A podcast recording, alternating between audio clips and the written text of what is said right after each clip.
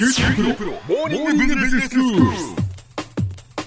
今日の講師はグロービス経営大学院の福田明先生です。よろしくお願いしよろますしくお願いします。リーダーシップのお話をしていただいていますがあの前回は先生あのブーカっていうね、はい。あの一つキーワードを出していただいて、はい。まあ本当にあの、まあ、不安定で不確実でその曖昧な、えー今の時代。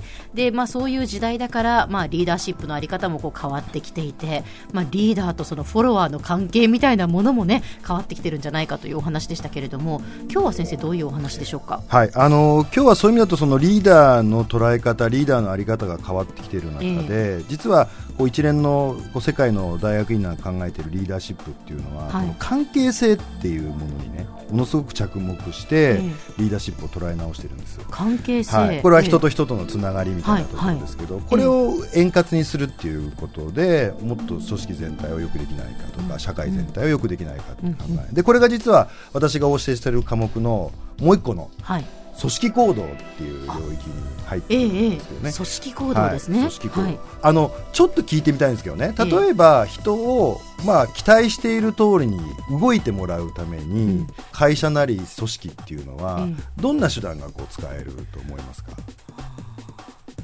褒める。あさすがですね。褒める。褒める。そうですね。他にあります？報酬を与あえる。金銭的にね。あとは例えば何でしょう根回しをするあとか？そうですね。事前に合意を作って、えええあとはその評価の仕方で、はい。あなたはこういうことをしたから素晴らしいよとかうん素晴らしくないよっていう評価をするとか。同じような仕事とか役割を担っている人をえ集めた方が話早いよね。組織の作り方をどうしようかとかっていうのもありますよね、はい。あとはよく戦略って言われてるんですけど大きな方向性とかええ。具体的な計画を示すとうん。それがまあ地図みたいなものになっはいてはい。人がこう導かれてい。くまあ、あのこういういろんな要素があるんですけど、ええ。この組織行動っていうのはこう組織っていう集団を一つのこうシステムと捉える。デザインをするっていう時に、うん。これまではどちらかというと無機質なもの。報酬とか、組織とか、はいはい評価制度とか、そういったもので人を、まあ、導こうっていうことが前提だったんです。はい。でなんでかっていうと人間って非合理な側面があったり、うん。感情があるので、ええ。束ねる人からすると厄介なものはいはいなはい。んですよね。なるほどね。一人一人に対応してる時間もないし、そうですよね。あとは人間って日々変わったりしますから、うんうん。まあ対応しきれない。だとしたら、無機質なシステムでやっていこうと。うん。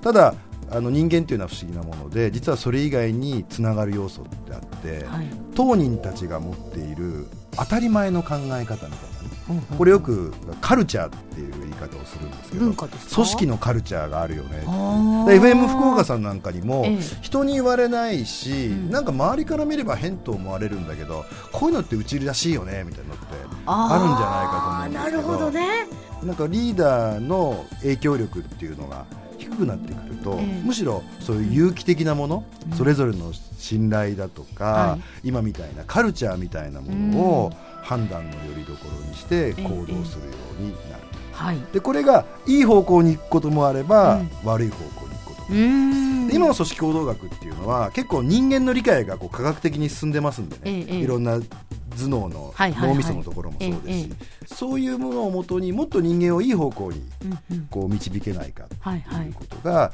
注目されてまして、はあ。昨今あのグーグルだとか、一連のこうスタートアップで注目されている企業っていうのは、はい。その人間のそういうつながりってものをええ。いかに大事にするかっていうのを取り組んでいて、まあ、日本企業も少しずつそういうのを取り組んでいこうっていうふうにあの進んでますね。そうなんですねでその時になんかこう鍵となるのは信頼っていうのがキーワードでして。信頼ですね。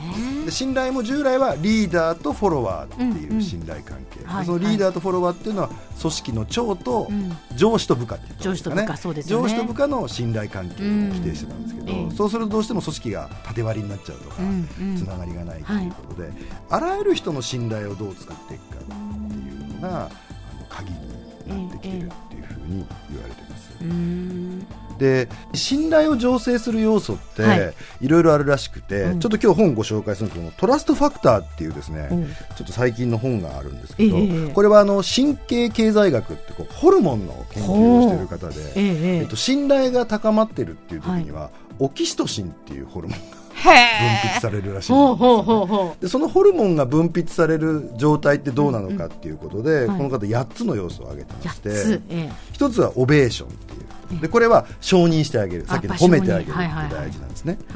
で次がエクスペクテーション。これは期待をかけてあげる。ああ、はいはい。あとはイールドって委任。つまりやってみて任せるよって、はいはい。でさらに言うと次にトランスファーっていう異常っていうのが出てくるんですね異常っていうのは任せるだけじゃなくて自己管理してやってくださ、はいいはい。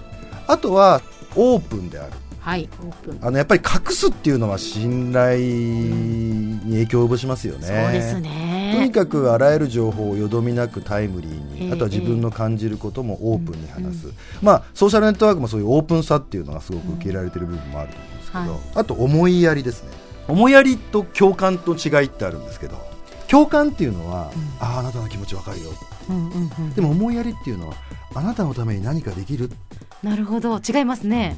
共感できる人っていうのも大事なんですけど、うん一方であなたのために何かできるっていうのは利己ではなくて利他であるはいはいはい。こう利他的な精神っていうのは、うんその人相手を信用するっていうこう、ウェイトが高まりませんか、ええええ確かにそうです。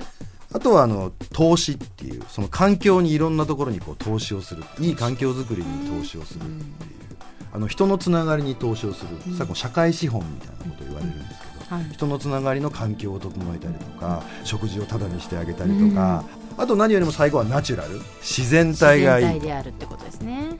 実はこれがええ。信頼を作り出す、でこんな話をいろいろ聞くにつけですね、はい。あの私が思うのはリーダーっていうものがなんか特定の人に限定されてるっていう時代はもう古いんじゃないかっていうふうに思ってまして、リーダーシップは全員が発揮すべきものだし、ん全員がリーダーとなった方が、まあ、組織ではフォロワーっていう言い方かもしれませんけど、全員がそういう力を発揮する方が組織っていうのはより柔軟だし、エエネルギー。ーに満ち溢れてるし、はいは新しい可能性リスクを取るっていう力がこう増幅されるんじゃないかと思ってるんですね。ええええわかりました。では先生今日のまとめをお願いします。はい、一言で言うと全員がリーダーになれる全員がリーダーで目の前身の回りのことを少しでも良くしていくいいカルチャーを作るっていうことが本当の意味での企業の発展とか組織の発展につながるんじゃないかなっていうふうに思います。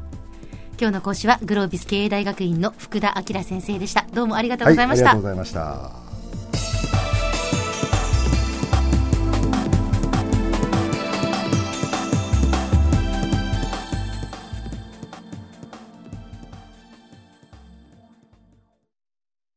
QT プロは通信ネットワーク、セキュリティ、クラウドなど QT ネットがお届けする ICT サービスです。九州中に展開した光ファイバー網を基盤に一番身近なビジネスパートナーとして九州の企業自治体の皆様をサポートします。詳しくは QT プロで検索を。